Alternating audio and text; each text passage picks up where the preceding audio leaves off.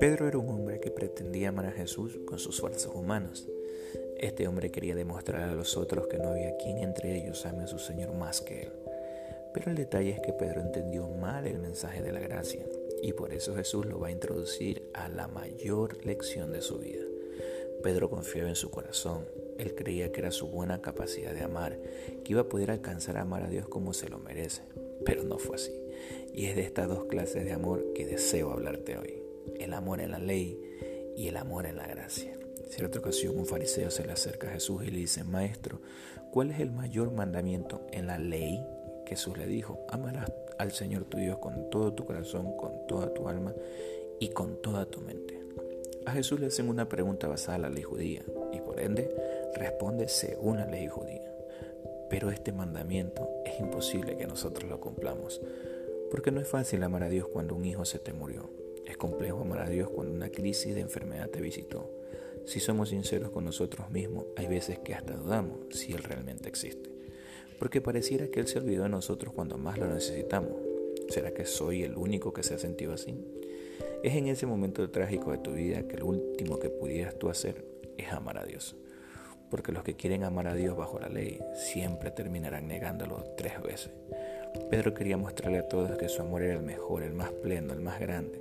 Pedro quería decirle al mundo, no hay quien ame a mi maestro mejor que yo. Y cuando él lo dice, la primera respuesta es Jesús, me negarás tres veces. Porque cada vez que nos vanagloriemos del amor que nosotros tenemos o sentimos por Dios, entraremos a etapas de frustraciones fuertes. El amor humano es como la estrella fugaz, comienza bien, pero de a poco va desapareciendo.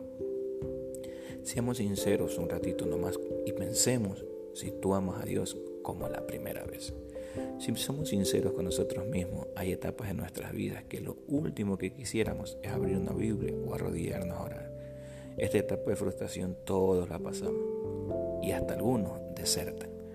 Yo recuerdo mis primeros años cuando oraba, no sé tú, pero yo le decía a Dios, yo te amo tanto que no podría fallarte jamás. Y si lo hago, prefiero que me quiten la vida. yo recuerdo que cuando empecé en sus caminos no comía ni dormía, porque quería estar en su presencia y yo ponía todas mis ganas, mi fuerza.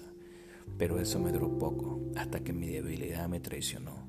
Eso duró poco hasta cuando me di cuenta que me era imposible amar a Dios con mi propia vida. Esa vida de demostrarle a Dios que lo ama tanto se derrumbó en cuestión de minutos cuando fui arrastrado por mi propia concupiscencia. Fue ahí en ese mismo instante que dije, esto no es para mí. Fue ahí que deserté de su amor. Fue ahí cuando el gallo me cantó mi realidad y me di cuenta que ni el mejor esfuerzo y ganas que me ponga a amar a Dios lo podría complacer como Él se lo merece. Fue cuando Pedro escucha el gallo que se dio cuenta que el amor de él hacia su maestro no era digno. Hay alguien sincero que diga, a mí me pasó aquello o me está pasando. Hasta que cierta ocasión se me reveló el amor en la gracia. Pedro amó en la ley y Juan amó en la gracia. Juan es el siervo del amor revelado del Padre.